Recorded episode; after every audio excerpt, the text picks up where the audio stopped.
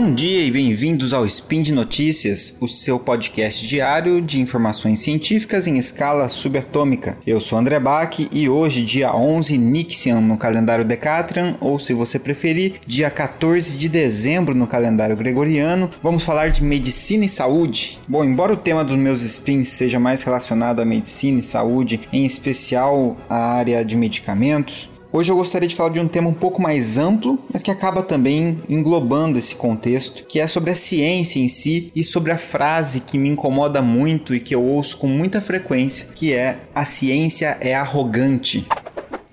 Speed Notícias.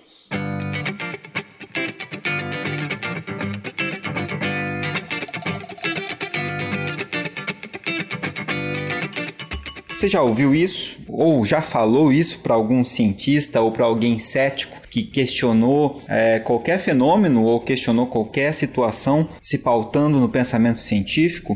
Bom, essa é uma frase que eu ouço com mais frequência do que eu gostaria de ouvir, e eu gostaria de começar comentando e filosofando um pouco sobre isso com a frase do Carl Sagan, que a ciência é mais do que um corpo de conhecimento, é uma forma de pensar, um jeito cético de interrogar o universo. Durante a pandemia, eu tenho questionado diversas condutas, diversas decisões relacionadas ao tratamento da Covid, por exemplo, né? E, outras questões relacionadas à vacina, relacionadas aos protocolos, né? Muita coisa tem sido divulgada, muita fake news. E quando eu fico questionando as pessoas, seja no meu próprio perfil do Instagram, ou seja nos grupos de WhatsApp ou pessoalmente, é, é muito, muito comum eu ouvir: ah, lá vem o André falar né, da, da evidência científica, lá vem chato da evidência científica. E muitas vezes quando a discussão começa a seguir para um rumo no qual as pessoas não conseguem mais argumentar baseado apenas na sua opinião, e são questionadas em relação à necessidade das evidências científicas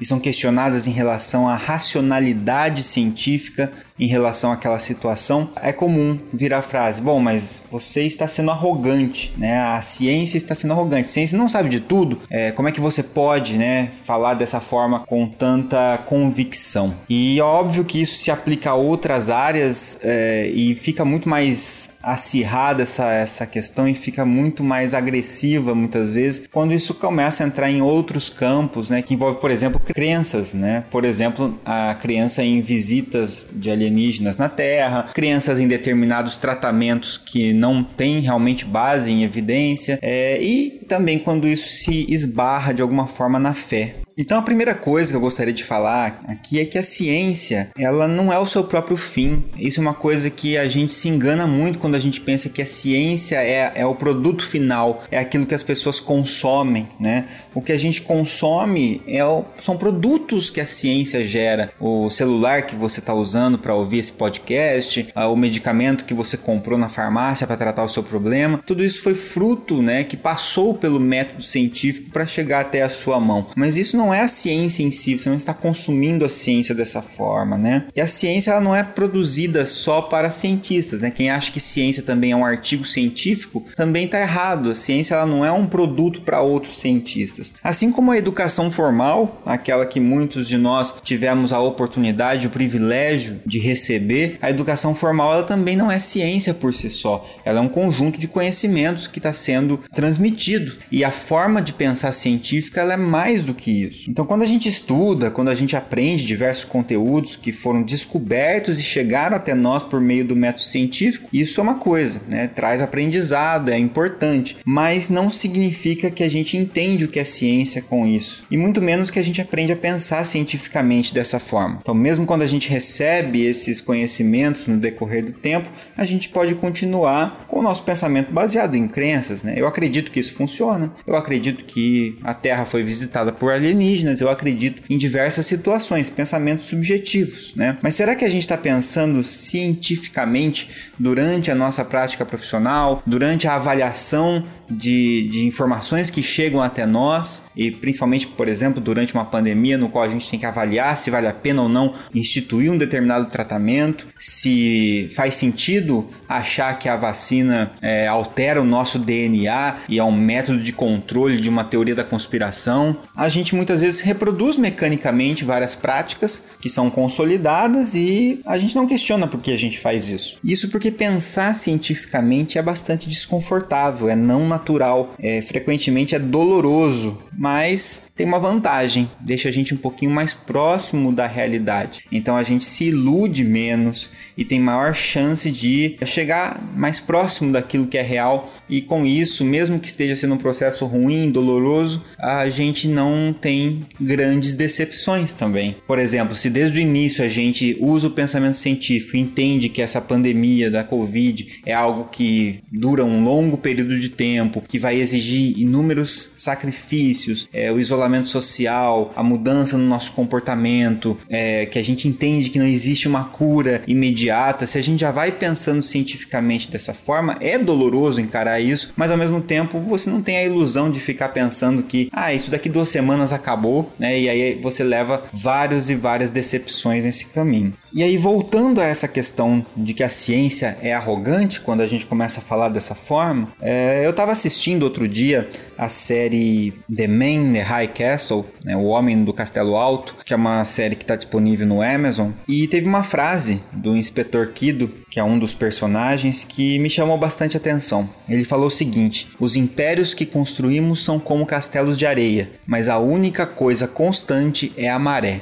Eu fiquei com isso na minha cabeça. É claro que existem cientistas arrogantes, existem pessoas arrogantes, profissionais arrogantes de qualquer categoria. Mas a ciência, a ciência em si, ela é humilde por natureza, porque você precisa de muita humildade para você conseguir ser cético, principalmente com você mesmo. Você ser cético, questionar as suas próprias crenças e convicções exige muita humildade. Precisa de muita humildade para você abrir mão dessas crenças muitas vezes, para você abrir mão de convicções, para você entender que o que você, o que você trazia consigo de, de crença muitas vezes estava errado ou traz mais prejuízo ou não é exatamente aquilo. Quando a gente vai se deparando aí com novos conhecimentos e achados científicos. Então, ao contrário de religião e de ideologias políticas ou quaisquer outros sistemas de crenças que são baseados em dogmas, baseados em certezas, na infalibilidade, é algo infalível aquilo que está sendo dito, numa regra, né? A ciência ela se constrói abraçando a incerteza constante, que é extremamente desconfortável.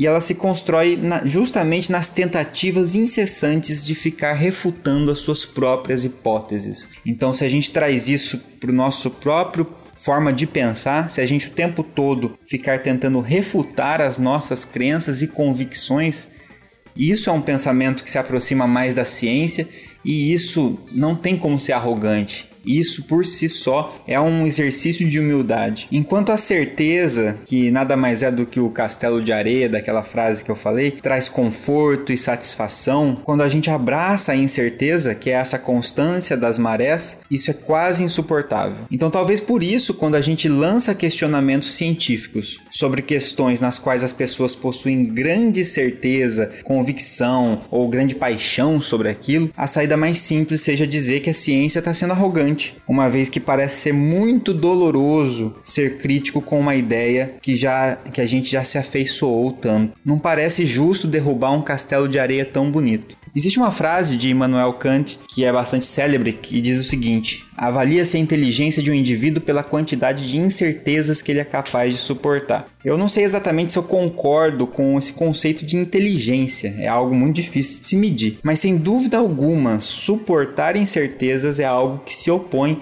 à arrogância. Se em tudo que a gente afirma, se em cada afirmação que a gente faz, a gente tivesse essa noção da incerteza científica e a gente se perguntasse o quanto que eu posso estar errado ao afirmar isso, talvez a gente falasse menos e com mais qualidade. E o principal, a gente permaneceria aberto a mudanças e aptos a evoluir. Então talvez aí esteja o sentido da inteligência ao que Kant se refere naquela frase. Então, para finalizar, eu gostaria de dizer que a ciência não é arrogante. Interrogar o universo à nossa volta de uma maneira cética não é arrogância. Refutar a ciência com opinião é arrogância. Então, com isso, eu gostaria de pedir para que o ouvinte tivesse essa reflexão e ajudasse a difundir esse conceito de que o ceticismo não é uma arrogância. Existem pessoas céticas arrogantes, assim como existem pessoas com diversas crenças que também são arrogantes. A ciência por si só não tem como ser arrogante pelas suas premissas básicas. Por hoje é só, eu vou ficando por aqui. Se você gostou desse spin, compartilhe com seus amigos, divulgue o spin de notícias e se você quiser contribuir ainda mais com o nosso sistema de patronato, você tem os links aí disponíveis e aí você ajuda a manter este e outros podcasts científicos do portal. Se você quiser trocar uma ideia, você pode deixar seus, comentários, seus comentários aí no post ou pode também me procurar lá no Instagram, bacchi.andré ou no Twitter, adbac. Eu vou ficando por aqui, um abraço e até o próximo Spin de Notícias.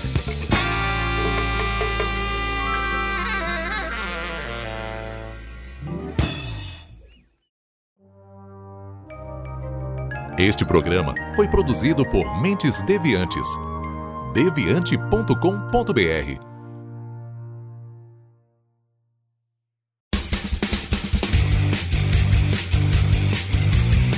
Cortes, edição de podcast.